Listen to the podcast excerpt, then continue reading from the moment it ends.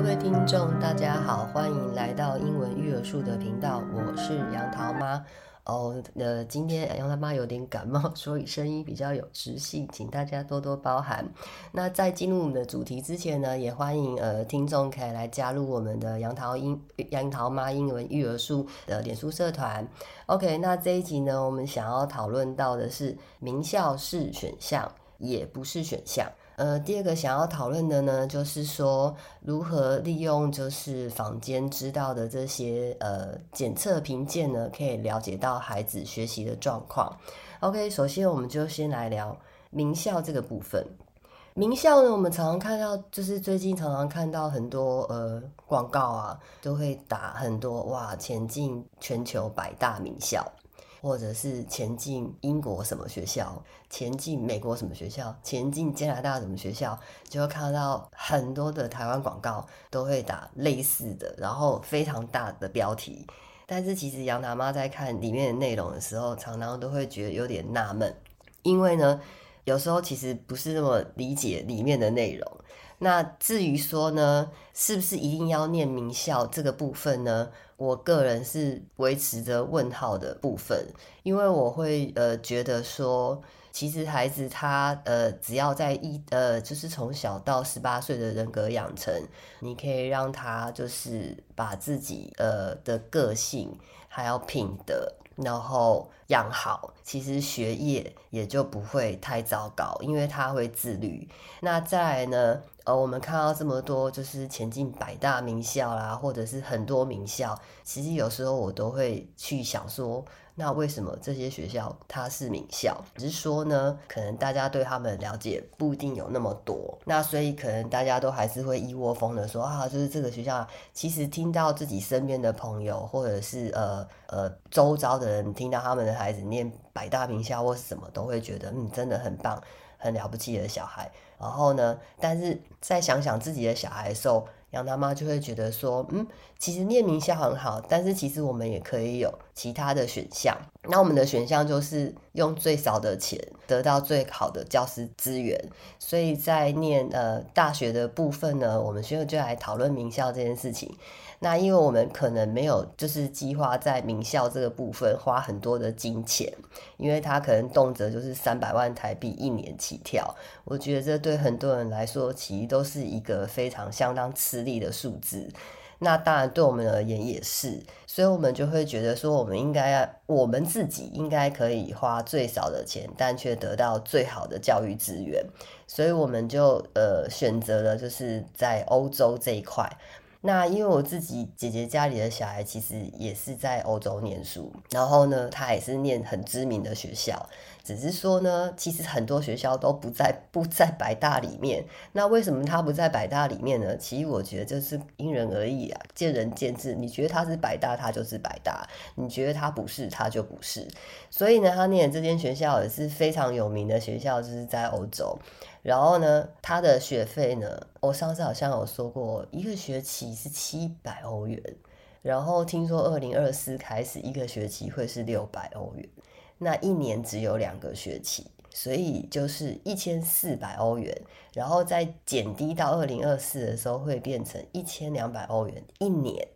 所以一千四欧元，其实你就可以享有到很好的教育。那当然，如果是住在那边，你省吃俭用一点，大概一年差不多是台币三十万。也就是说，你可能一年五十万，你就可以让你孩子在国外念很好的大学，然后一样是很有名的大学在欧洲，然后还有是专门在做 AI 的。那它的呃金额呢，又是如果是以出国留学来算，我觉得是还可以负担的。然后呢，它是英文授课。对，那但是像这样的学校在欧洲非常非常的多，非常非常的多。你你有非常多的选项，因为在欧洲呢，它是教育平权，他认为只要是学生，不管你是当地生或是外来生，你都有权利接受教育。所以他们对未来为对于外来生是非欧盟的学生也是非常友善的。那你就可以就是花比较少的钱，你不需要花一年三百万。然后你可以得到一样的资源。那或许的名校师资可能也许真的非常好，但我觉得其实就是因人而异啊，因为每个孩子本来就不一样，出了社会也是各凭本事。那像这样的选项其实就很多，你就可以呃，如果你的孩子不管是在台湾呃，是不是念呃一般的学校，或者是国际学校什么，你只要就是当然国际学校你就不需要考雅思嘛。那如果是台湾的公立学校，你可能就是除了你的学科之外，你还是必须要考过雅思六点五或七点零，你才有办法去念那边的学校。所以呢，英文的部分它当然还是一个很重要的。然后只是说，如果你以后想要多一个选择，你想要多一个机会，你又有这样的预算，你就可以考虑哦，就是可能往欧洲，呃，它是全英授课的学校。去呃找寻你想要念的科系跟学校，只是说如果你到了当地，你可能没有办法只会说英文就有办法生存，因为除了学校以外的地方，可能你就要看你去的国家它是讲什么语言。如果是法国，你就要讲法文；如果是在德国，你就要会讲德文。那如果是在其他的国家，你就必须要学会当地的语言，因为呢，在欧洲如果没有三语。你其实真的很难生存，那这就是今天我们跟大家就是分享的一个就是名校的部分，就是它可以是选项，也可以不是，因为其他大家不知道名校其实还非常的多，它或许也是在我们心中的百大，只是在别人的心中也许不是，但是呢，只要我们自己觉得 OK，然后觉得很棒，我们其实没有需要一定要跟着，呃，就是。这些呃潮流，或是说别人认定的好与不好，去决定自己孩子未来的方向。因为有很多人会说啊，为什么要去欧洲？为什么不去这里？为什么不去那里？为什么不这样？其实我觉得坚定自己的信念，做自己想做的事情，你就会达到你想要的目标。所以它没有什么好与不好，但是别人的百大或许跟我们的百大不一定一样。对，但它可以替我们省很多钱，又有一样的教学效果，我觉得为何不要呢？那再来呢，我就在讲第二个检定的部分呢。那这个检定不是针对学生，是针对学校。呃，我们常常也看到房间有很多的广告，或是很多的招生，就会告诉你说啊，我们这是走什么什么什么系统啊，比如说。哦，我们这边是走什么美国系统？那你就想说，哈，美国系统，那美国系统是什么？其实基本上呢，美国系统它可能就是，如果是小学部分，然后它会有 was，或者是呃，一般我们听过的港沟尼啊那就是到了就是高中的话，就是走 AP。那如果说你是走国际认证的话，就是你可能就是走 PYP、MYP，然后接下来就是走 IB。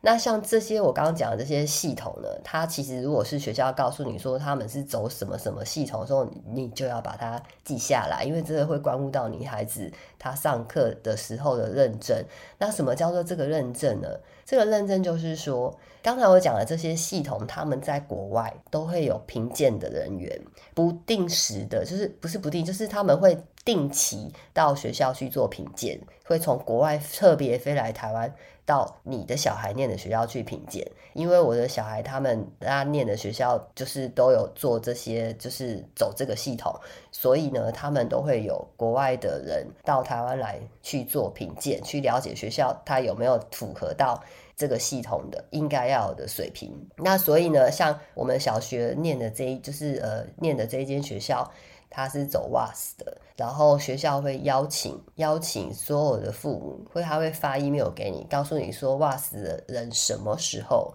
会到学校来评鉴。如果你想要参加这场评鉴，欢迎你来。那如果你对于这个教学有什么问题，你也可以当场跟就是 WAS 的人提出你的意见。所以当学校有人来做评鉴的时候，他是会邀请家长到学校去参加这个评鉴。那你就有问题，你就可以就可以去询问他。那因为当时我们有些家长就是比较，就是他们可能时间比较充裕，所以他们有去参加，然后就会跟我们分享一下说，啊，WASS 的人来啊，然后就是来做评鉴啊，然后他们就问一些什么样的问题。那这样你其实同时就可以了解到说，哦，其实当学校告诉你说他走的是什么系统。那你听哦，好，你走 WAS 系统，OK，好，那你就会知道说，哦，原来他们每年都会，或者是不定期，或者是定期都会有国外的人到学校来做品鉴。那我不太记得是多久会来一次，因为这太久以前的事情了。然后呢，你就会知道说，哦，这些人会来品鉴。那同同样的，其实 IB 也是。IB 它还是会有人来评鉴，所以其实很多系统就是，如果你现在就是在坊间听到他跟你就是讲说啊，他是什么什么系统，或是走美国系统，那你可能就要理解一下，说那是走美国什么系统。那如果如果不是不是讲得很清楚的话，那你可能就要再多做观察，去多做了解。那或者是说有一些他可能是呃，就是呃学校他就是。会告诉你说他跟谁结盟或是做什么，其实就是可以多做一些了解。所以其实像如果有国外来做评鉴这件事情，他可能会比较呃多一道把关，就是可能比较多一个一个机构，他可以了解这个学校的运作是不是有在他们应该要的应该要的范围之内。所以这样相对对学生也是比较有保障，那对学校的教学也是更更有就是呃。把关，因为他可以帮学校把关，说，诶，那你这样教学的状况是怎么样？那接下来如果你要去考，比如说我们讲的 IB 或者是 AP，你才会 on 就是 on on level。因为在这中间如果没有任何的人来评鉴你的学校的话，其实你不会知道说这些孩子在这些学校里面他们到底学到了什么。那当你有一天发现的时候，其实可能你也不会很清楚知道说现在这个状况是什么。所以评鉴其实它是一件蛮重要的事情，而且是针对学校的评鉴，不是针对学生的评鉴。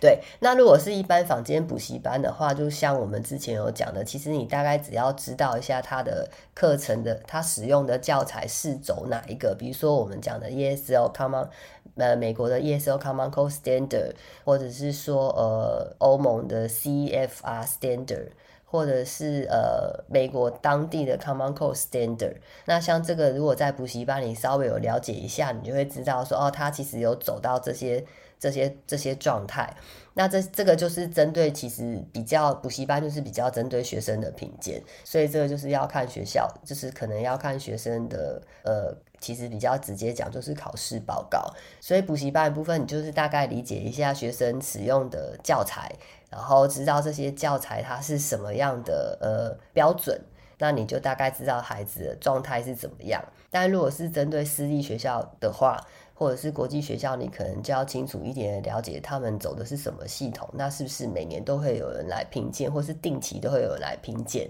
那家长是不是可以参加？我知道我女儿小学就是 S 姐姐小时候的小学的那个学校的 WAS，她是有邀请家长来参加的。但到了国高中之后，我比较没有印象他们有邀请家长。OK，那我们今天呢就到这边喽，我们下次见，拜拜。